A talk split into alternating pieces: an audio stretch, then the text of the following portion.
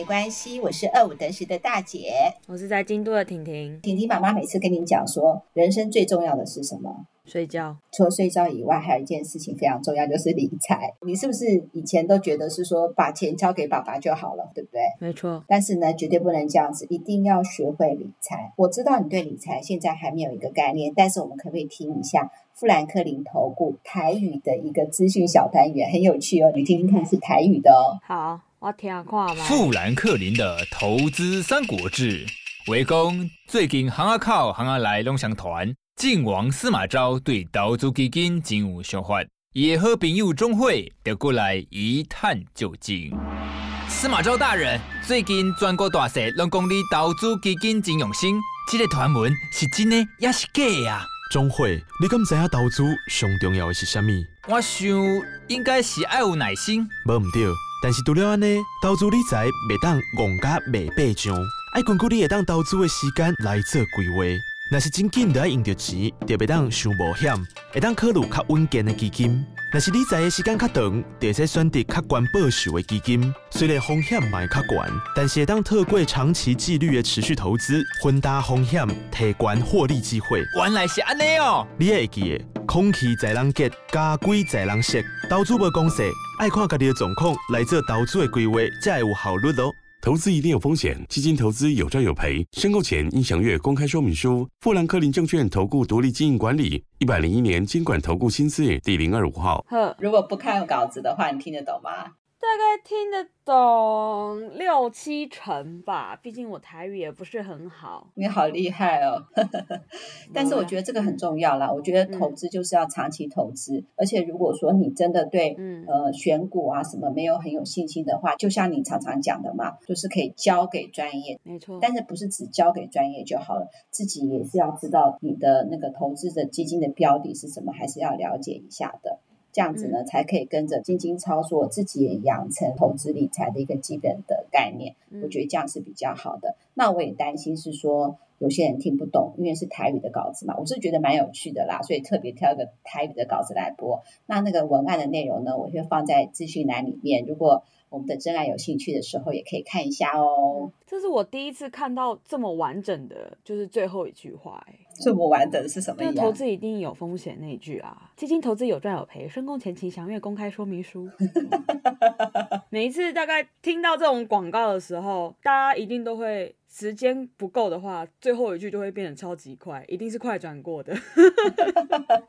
然后就每次投资你有这样风险，然后每次都想说到底整句话长怎么样子。然后今天终于看到了，那没办法，因为就是广告有描述的限制嘛，有的时候大家就把重点放在前面，然后那个警语就把它 快速带过这样子。对对对，反正大家都知道这样，蛮有趣。所以婷婷你要记得哦，以后呢，开始上班，开始赚钱了，最最重要的事情就是要理财。对，没错。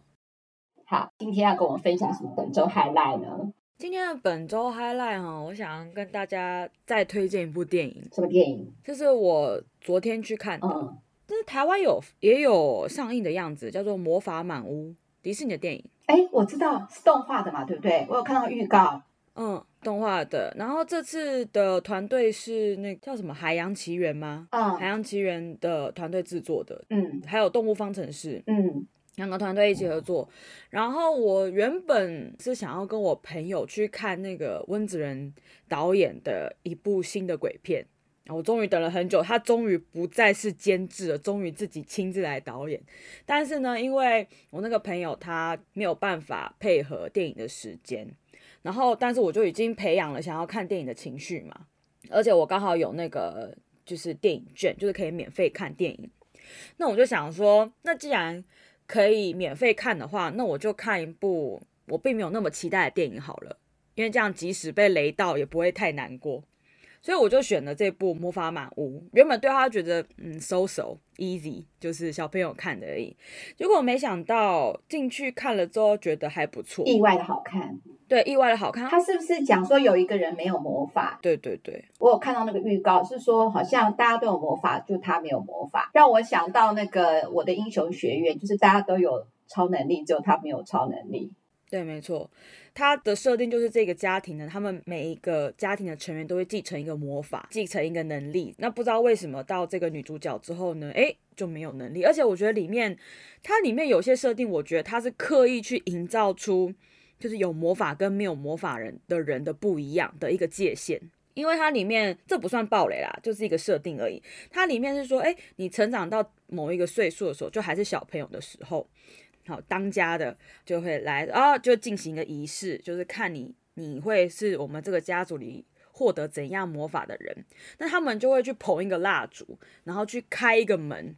当那个门就是发光之后呢，就会开始让你知道你有什么魔法，并且那个门之后就会有个超大空间是属于你的，就是变成你自己的房间，而且里面是一个魔幻房间。就比如说里面有一个人，呃，那个。预告片里有提到，就是有一个女生不是会荡那个花吗？很多花的那个，她的房间里面就是充满了花，然后空间很大。所以呢，那个没有魔法的人，他就永远只能住在一个很普通人的房间里面，就是你这个差距就不断的拉大，而且家里成员越来越多，他们就大家庭，所以就算是女生嫁出去不会嫁出去，是男生进来跟他们一起住。所以人就会越来越多，人丁越来越多，然后大家都有自己的房间，就他没有，嗯，就会变得非常的寂寞，嗯。那当然后面就有提到，当然家里会有一些难关嘛，啊，他们怎么样度过难关？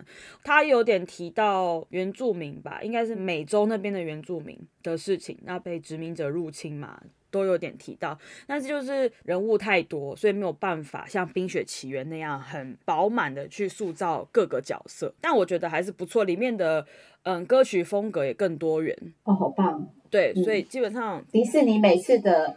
主题曲啊，插曲都好好听哦。对，而且我觉得这次他也没有刻意要像再现《冰雪奇缘》那种大家都可以传唱的歌，这次的比较像是那种音乐剧的形式，所以他会把一些解释性的呃台词跟剧情呢，把它直接融到歌词里面。哦。所以这次的歌词还蛮值得认真去看、认真去听的，就不是只是去享受音乐。嗯。所以我就觉得还蛮不错的，而且。还有一点是，有的时候迪士尼的电影前面不是都会有一小段的小短片吗？啊，对对对，现在在 Disney Plus 有些之前我们觉得很棒的小短片都还可以重温呢。对对对，像之前我很喜欢的那个两座火山啊，有有有，对，那个很棒。然后这次是浣熊的亲子，嗯嗯嗯，之间的小短片，我觉得非常好看。我觉得那个小短片比整个电影都还要好看。对，我在里面看到就哦，怎么那么可爱，然后又很温馨，嗯、而且又是会引人醒思的小短片，好棒，还是蛮推荐大家。反正台湾疫情也现在也没有那么严重了嘛，还蛮建议大家去支持一下的。嗯嗯嗯，是的。嗯，好。然后我们上一集不是提到那个京都大学的学运事情吗？对，这次来跟大家做一个小小的更新。嗯，大概啊、呃，我们之前不是说他们会去攻占石祭台吗？对，那当然警察也冲进来嘛，对不对？然后警察这次呢，哎，好像是有几个人被处罚了，就是爬上石祭台的人被处罚了，这样子、嗯、还是被抓走，有点忘记。嗯，然后。这次礼拜五的时候呢，就学生就出来抗议，所以又又有小游行这样子，在围在那个学校旁边，警察又冲进来了。哎，听起来的话，京都大学真的是一个蛮自由的学校，对什么事情有什么想法跟看法的时候，随时都可以在学校进行抗争，算是一个蛮自由民主的一个学校。哎，我觉得是这应该本来就是学生可以做的事情。哦，嗯嗯，至少他有这个风气呀、啊。所以我觉得很棒。对，没错，重点是学生愿意这样子出来，因为他们没有学生会这个管道，我们有学生会嘛。嗯，再怎么样就是让学生会去吵架这样子。嗯，所以学生会那群人都有他们的使命。嗯，但是因为进入大学没有，所以他们就是用这种方式，所以我觉得也也很好，就很喜欢啊，我自己蛮喜欢的。嗯，好的，我们说到是说抗争嘛，哈，然后又说这周很好看的电影，那前面一开始的时候又提到是说理财的重要性。那我想要问婷婷哈，你有没有听妈妈那一集？就说我们都可以把它砍变黄金的那一集，就是我提到那个就借刀杀我的那个老板吧？哈，有一直想要问你，都一直忘记问，我现在想要问你。哦，我在听到说你去找老板解释的时候，我那边整个就是啊，天哪，怎么会这么笨啊？所以说你就察觉到了，我还想怎么会这么单纯？这个绝对不能做的啊，这个绝对不能做的。哇，你为什么年纪小小又没有工作经验，你就可以想到这样子？绝对不可能，这个一定。不管今天老板是不是真的误会你，如果你再去跟这个就是有权利的人、有权势的人再去做沟通的话，你不管怎么样，一定都会被加一个你有可能会是廖北啊。就是今天不管是不是真的误会好了，对，但是以后你可能都会被冠上你会是那个潜在的廖北啊。所以基本上事情最好都不要跟你讲。如果那个时候是你的话，你会怎么做？当然是直接去跟那个大姐讲啊。可是那位大姐就不想看到我啊。你怎么样就是要堵到她。如果你真的想要解决的话，嗯，你怎么样就是要堵到她。然后你可以跟她说，我觉得老板应该是想要漏掉你之类的，就是。一定要先去厘清这之间的关系，嗯，因为今天老板是有权力的人，所以很容易会因为权力的不对等而去做一些不好的事情，嗯，所以如果今天你们是同级位之间先有发生事情，再牵涉到老板，那你可以去跟老板讲。但是如果今天是原本是你跟老板之间的事情，然后再扩大到别的部门的时候，你就要小心啦，因为这件事情会这样出去，不是你就是老板啊。那一定不是你自己嘛，那就一定是老板，所以老板一定有问题。对，那你发现老板有问题之后，你就不应该跟老板讲话。对，我觉得你好，真的分析的完全正确。但是呢，我也要提醒你跟所有的人，就是说呢，嗯，因为你刚到那个新公司，你觉得最赏识你的人就是老板，嗯，所以那时候你一定会想到跟他在一起，并且呢，啊，对，好好的为他，嗯嗯嗯，就是在这个新的公司开创一份天地。没错。再加上是说，其实我我那个时候算是新主管，嗯，所以其实我跟那个资深的那个大姐。其实资历相差很大，所以我要再去找他，再去谈。也就是说，你说直接找到他，其实对我来说又是另外一个勇气。我懂你意思，而且我又想到是说，还有他的面子。对，难道我要跟他讲说，这跟我没有关系，是完全老板想弄你吗？这个我也不知道要怎么讲。哦，对，也难呐、啊。我只能跟他讲说，这段工作期间，我可以感觉到他的努力，因为毕竟是一个新公司嘛，我要处理的事情很多，他要处理的事情也不少。那他对我其实一定有一些很实质、很直接的帮忙。我觉得不管怎么样，我要谢谢他。对，我应该要这样子。可是那个时候，我只想要解释。现在我想起来的话，我不应该只有解释而已，而且我还要谢谢他在这段时间的付出。没错，不管老板怎么讲，我是这样想。我觉得说我是没有这样做。那至于老板要不要弄他，轮不到我来提醒他。他做那么久，就应该要知道了。嗯。可是那个时候呢，我不是。我认为这个赏识我的老板。应该不会这样子对我，他应该站出来问我讲话。我是个大白痴，我没有找到原来大姐跟他好好解释。所谓解释是应该是说，我要知道对方在意的是什么。我觉得他最在意就是说的，他的工作表现是好的。却被老板用不好的理由把他逼退嘛？对，没错。他一定想要让所有的人都知道是非黑白。嗯。而我面对上一部同事的不谅解，我也应该去勇敢的去跟他们讲说，其实我是肯定他们，其实我是谢谢他们，其实我是支持他们的，不管他们信不信，而不是一直解释我的行为。因为我若在解释我的行为的时候，那人家根本就不会管你啊。对。没错，那是你跟老板之间的嗯的事情，你跟老板发生什么事情，你跟老板的之间有什么默契，这个我们不管。嗯，整个创业部已经承受到这样的恶果了吗？对，没错。其实那个时候呢，都已经快三十岁了，还会做这种白痴的事情，就是我那个很爱借刀杀人的老板。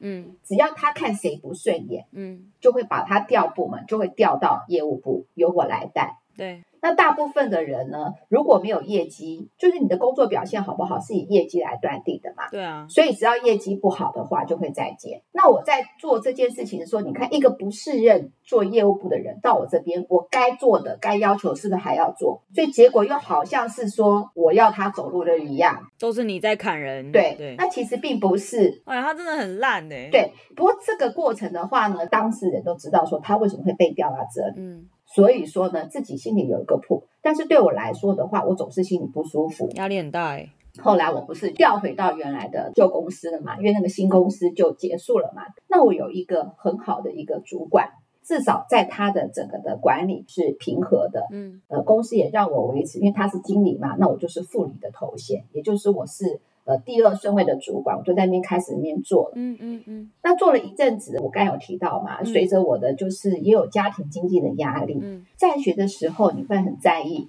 同学之间的相处的感情嘛？嗯。在工作的上，其实你还是蛮。在乎同事之间，不管是对上对下的一个关系。你知道阿德勒吗？阿德勒是什么？就是另外一个跟弗洛伊德现在好像比较更被关注，嗯，一个心理学家。之前是弗洛伊德嘛，嗯，大家蛮喜欢阿德勒。阿德勒好像说过一句话，嗯，诶，如果这边有错误的话，再请听众嗯留言哈。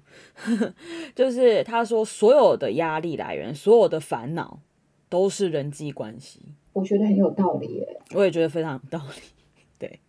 大家可以去了解一下阿德勒，我觉得会是现在这个世代哈，大家可能可以比较去接受的一种。心理的疗程方式，因为弗洛伊德他的最大的强调就是说，你现在会发生的所有事情都跟你童年的创伤有关系。嗯嗯嗯。所以在弗洛伊德他的治疗的方式会是很痛苦的。嗯。因为他必须一直去挖掘你最内心不堪的一面，让你重新再想起。嗯。那阿德勒好像就比较不一样，着重在现在这样子。当然我不是这方面的专家啦，所以我不是很了解，但是也蛮。欢迎大家去多多看一些相关的书籍，相信会有一点帮助。可是我觉得两派学说都很有道理耶。啊，对，没错。因为妈妈毕竟过半百嘛，看过很多的人事，我、嗯、自己也经历过很多人事，我觉得这两个都是很重要的。对，没错，没错。大家可以去嗯买一些相关书籍来研究研究啊。题外话，不好意思，那我那时候就决定要离职了，原因非常的单纯。就是我希望得到更多的薪水，我的能力跟我的薪资条件其实差距蛮大的，嗯，那我就应该要追求更好的薪资条件嘛，嗯，那个时候我嗯三十二三岁了，嗯，也算是中年了嘛，嗯，我还是害怕欸，相处这么久的同事都已经七八年了。那我要离开他们，好像我要背叛这个团体的感觉。我不管这个老板怎么样，可是我还是想跟他好散。哦，嗯嗯。结果呢？你看，我又做了一连串匪夷所思的白痴的事情。首先呢，我就跟我的主管讲说我要离职。嗯，对我很好那个主管就告诉我说，他觉得老板绝对不会同意的。那其实老板不会同意的原因呢，其实很简单，就是我当时的业绩非常的好。对了，嗯。所以老板绝对不会让这个养肥的鹅或养肥的鸭子飞了嘛，不可能嘛，哈！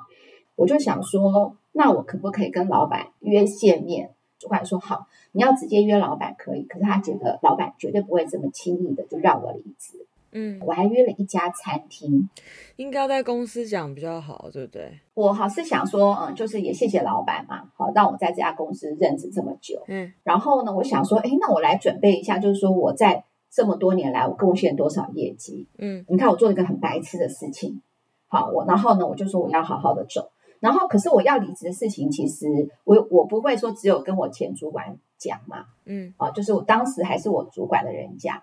就是我还有跟其他同事表达是说我准备要离职的事情，那大家都觉得是说老板绝对不可能放我走，大家都用放我走这样子哦。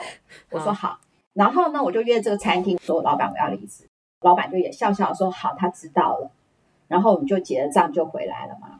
那回来以后我我还跟同事讲说，哎，老板也没有什么特别的反应，这个事情好像就 OK 就定了，我就可以离职了。那我就跟我的原来的主管申请说，那我已经跟老板已经报备过了，那他也笑笑没有说什么。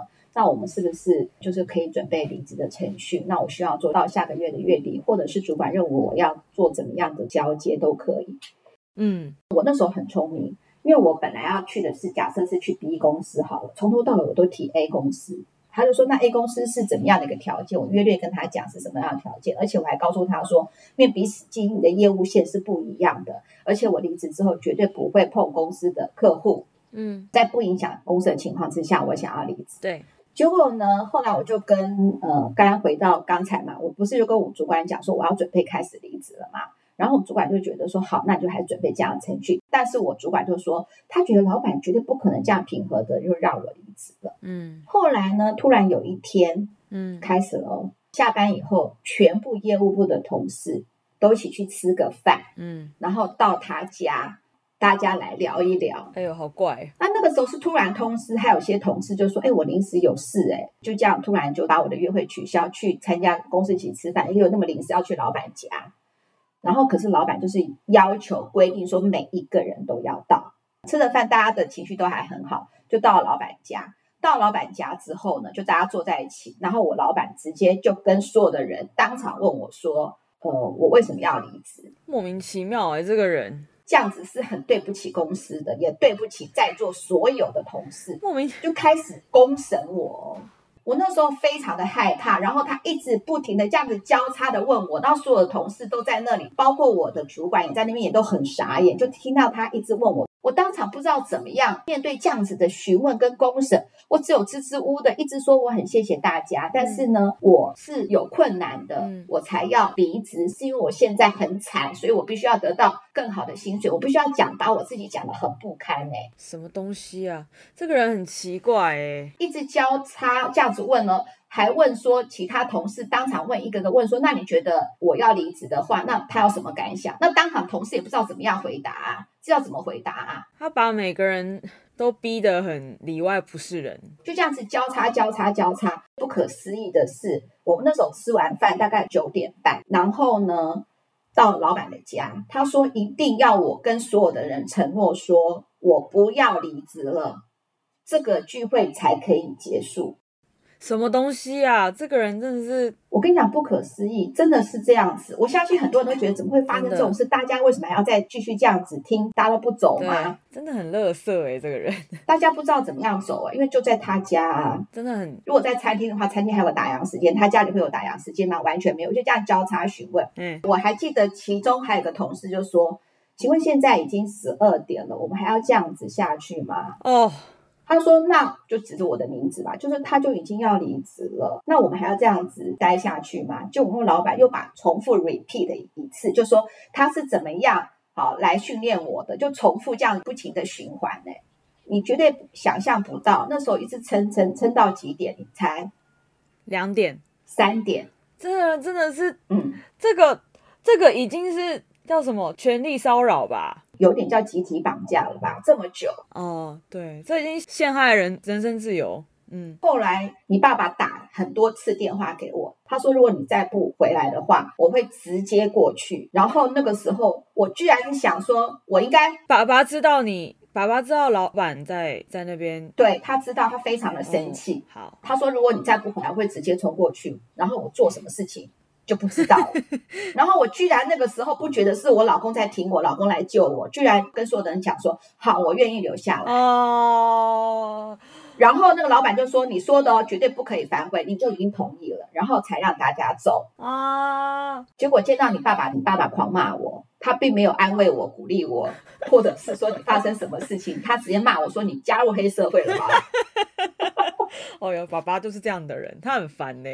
不能够离职，是不是？而且你爸爸还非常的生气，跟我讲说，他说怎么会有一群人会在一个老板家里，愿意大家一起留到三点都不走，在那边到底干什么？就为了说你要离职或不离职的事情吗？这个事情不就这么简单了吗？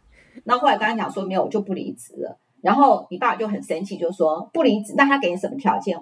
我开什么条件就什么条件。然后，呃，你爸爸就说绝对不可能，嗯，而且他气不但气我，也气我的主管啦。他说我的主管在旁边，怎么可以容许这个事情发生？隔天就是大家都很累，嗯，我们的公司呢也算是人性吧。他说让我们弹性上班这样子，然后中午我去公司，我就想说好，那我就列一些我需要的条件好了。这个如果现在发生这种事情，现在的话，可不可以去劳工局告？绝对可以。对啊，对。可以去劳工局吧？我没多久，我收到了一封信，谁写的？还有一个 Tiffany 的项链。哎呀，你知道是谁给我的吗？谁？老板哦？绝对不是街道杀人的老板，有病吗？不可能是他。呃，吓死人了。嗯，现在是说前主管啊，就是我当时的主管。意思是说呢，就是我们等于是姐妹情，就是说我能够继续留在那个公司。然后我看到那封信，我哭的要命。那个年代大概有，但不是什么钻石项链那么夸张，那么 over 啦。可是大概也要很贵耶，至少要五六千块。那个年代，现在大概要一万出头。现在的 Tiffany 也很贵啊。他说那就是有点像姐妹恋。哦，我不要。可是我觉得那个实在太沉重，我心里非常难过。这就是另外一个枷锁，另外一个诅咒。我觉得对。然后他说很难过我，我呃当时这么难受。我觉得他应该是想要弥补什么？我觉得他应该是。有点愧疚吧，就觉得他身为一个主管，没有当下怎么样，没有他，可是他最后还是讲说他需要留下来啊。然后后来的话呢，毕竟我觉得这个可以分两个来看，因为你的业绩这么好，不管是哪一个公司，就是这个老板好还是烂，基本上都还是会希望你留下来啊。对，可是他不应该这样子对我啊！而且后来我列出了薪资条件，他一样都不接受啊。他真的很，真的是，真的是对啊，一样都不接受。哦，好气。嗯，我就用一种方法，我说我就用留职停薪。嗯嗯，停薪一年，而且我隔天就要请假，我就不会再来了。嗯，我说有什么事情可以打电话问我，会尽量回答。嗯，然后呢，大家都觉得是说我就是要执意离职吧。嗯，反正我就是写留职停薪。嗯，然后反正我就想说时间到了就无限期的留职停薪。嗯，就这样子。嗯，后来我就真的在家里，因为我觉得直接无缝接轨现在非常奇怪。不过我所有的事情都有跟我后来，也就是我现在的呃到职的公司老板说明。老板。那当然，老板那个时候他没有多说什么，他就说他也没有给我任何的意见。嗯，我觉得他这点很好。对，不应该给意见。嗯，对，他没有给我任何的意见，他只跟我讲说，如果我决定什么时候再上班，再跟他讲好了。嗯，我甚至列了一些限制哦，那种多白痴，我还说我在这家公司上班之后，绝对不会怎么样怎么样。也就是说，任何我觉得可能会伤害我公司的事情，我都不想要做。甚至我还说我绝对不要当主管。我那时候真的是好像被洗脑一样，因为我的前老板不停的骂我，因为你已经太怕了。他不停的骂我说中途不是二主，一直灌输我说我现在所有的工作能力都是他教我的。他把我讲的非常的不堪，嗯，我觉得我要逃离，那算是逃离那家公司好了，嗯，我还跟我的新的公司讲说，呃，因为我的能力都是前老板训练我的，所以我这边不能当主管，不能当主管的原因是因为我不能传承这样子的一个工作能力。我现在想想，我真是白痴哎、欸。为什么不行？很奇怪哎，那对啊，我那个我学会也是我的本事啊。对，莫名其妙。有句话不是“师傅领进门，修行在个人”吗？有病哎！我你看我那时候被洗脑成这样，太怕了啦！我觉得就是我现在认识的老板嘛，他一句话都没说，他说他知道没有关系。嗯，呃，就是我想要嗯来这边做什么事情，然后他都支持我。如果我要离职，他觉得也没有关系。他应该知道你那个时候应该是呈现非常恐慌的状态。先安抚你的情绪，等之后整体大致状况，可能你来之后冷静之后，也许可以再慢慢的谈这样子。我那时候在家里整理一些资料啦，休息一个月嘛。哎，所以你那时候就在家里带我？没有没有没有，那个时候呃，应该是说，我觉得那个我们的真爱啊，就是我们听众一定会笑我。那个时候我还在想说，嗯，那我为了我哈，就是我也不想要去旧公司，也不想去。新公司，那我一定要有一个枷锁帮我锁住在家里，不要去任何地方。你知道我用什么方法吗？怎样？我跑去做了美容镭射，就是我的脸上不是有那些镭射那些黑斑，就可以锁住我不去到处乱跑了啊！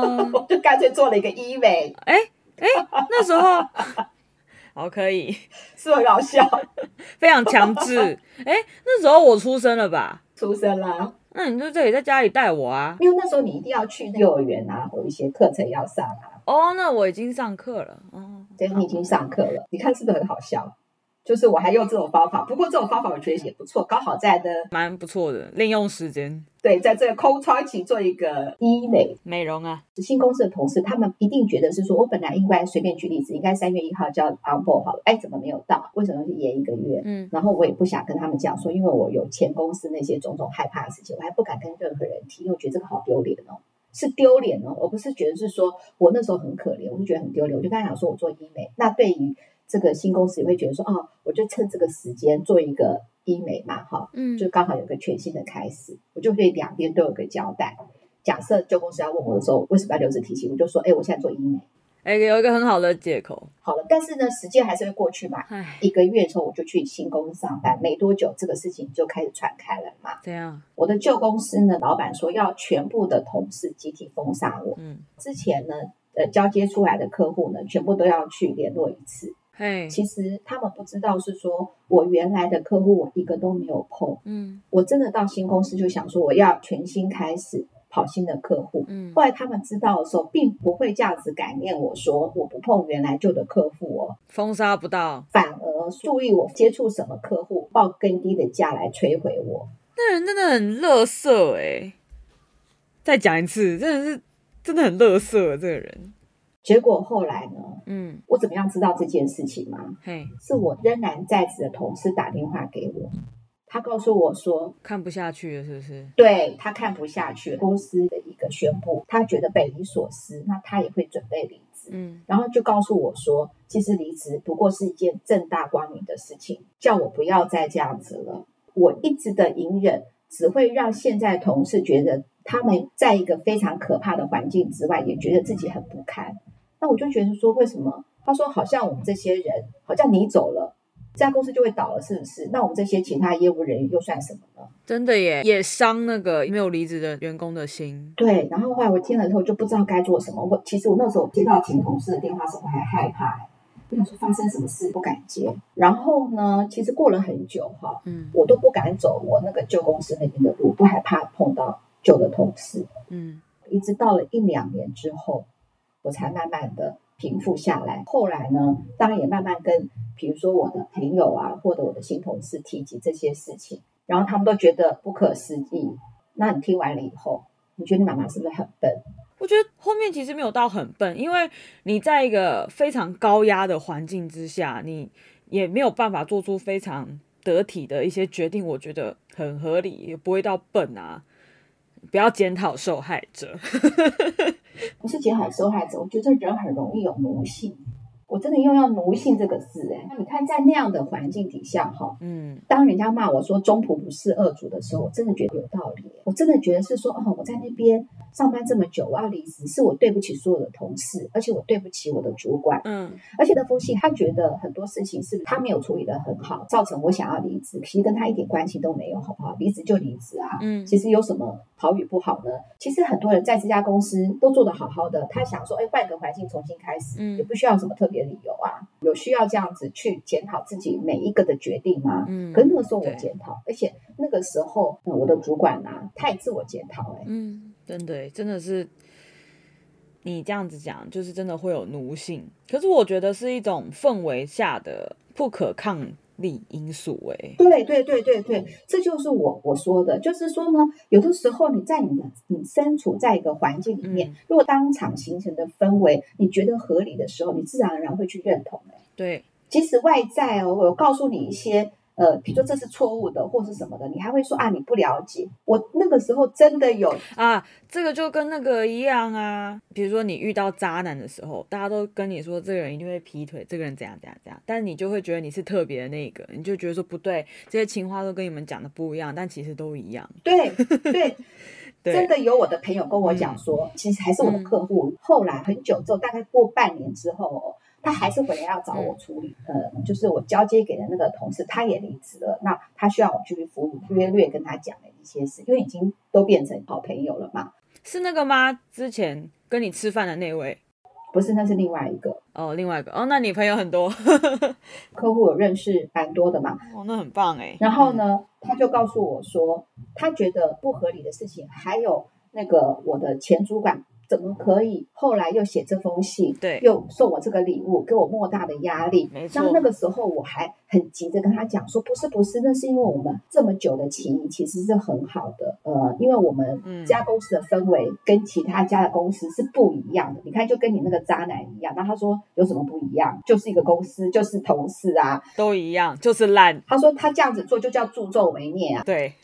对，他说就是情绪勒索啊！万一你又留下来的话呢？你的未来他要负责吗？嗯。我还一直就不是不是，其实绝对不是这样的。我的前主管他真的很好，嗯，他对你好是好啊，可是他这样做是不对，这是两回事啊。对，不管有意无意都是不对的。对，而且我还事后觉得说，哎，我干嘛跟我客户讲这些呀？啊？他这样子会不会对我的前主管有些误会？就像你告诉你的朋友是说他就是个渣男，他是个烂人的时候啊，你的好朋友还说，哎，早知道我就不要跟婷婷讲好了。婷婷为什么说我的男朋友是个渣男，是个烂人？差不多是这样的情况啊。哦，这个最气耶。真的，我每次啊，每次想到这个都觉得很气。对啊，其实客户那个朋友是对我好，可是我还跟他讲说他误会他了。其实我的前主管是多么多么的好。对，我的前主管，可是他就是做了一件助纣为虐的事情，可是我当场并不以为。对啊，所以你刚刚提到那个 Tiffany 项链跟信的时候，我才耶，我才会这样子一下。真的啊，我不骗你的，那真的是就是一个枷锁，真的就是一个诅咒。然后呢，我现在任职这家公司嘛，同事也会鼓励我，至少我在呃新公司就没有这方面的压力了。嗯，对，每个人都有每个人自己的能力哦，一定不要小看自己，要对自己有信心，心强大了，做任何事情就会更容易。再度这集的最后呢，我要小小的跟我们真爱解释一下，因为前几集我的音质很差，我们同事说我是不是跑到厕所录音了，或是婷婷是说你干嘛？你跑到楼梯间录音了吗？怎么那个回音这么大？其实我用的还是相同的麦克风啦，只是有的时候我跟婷婷在那个录音的时候，往往是很晚的时间或是很早的时间，那个时候我就不能去录音室录音了嘛。那呃，空间音的部分，我今天加了遮罩。然后希望那个声音能够好，然后呢，当然就是在音质的控管这边，我也会呃继续努力，也让大家知道说，其实要录一个好的那个音质的 podcast，其实是还蛮不容易的，很不容易啦。好，那最后婷婷，你要不要呼吁一下呢？好。那如果喜欢这集的话呢，一定要记得帮我们按赞、订阅、分享出去哦。然后可以多多跟你的朋友一起讨论，并且在下面跟我们互动留言。那如果喜欢这个节目的话呢，我们在各大平台都有上架哦，除了 Apple Podcast。啊，Spotify、KKBox、Mixer Box、Google Podcast 这些都可以听得到我们的频道哦。对，最重要的是快点来信吧。我们哪集说的好，哪集说的不好，或你有什么感觉，或是你想听什么话题，都要告诉我们哦。二五得十，顺不顺没关系。拜拜，拜拜。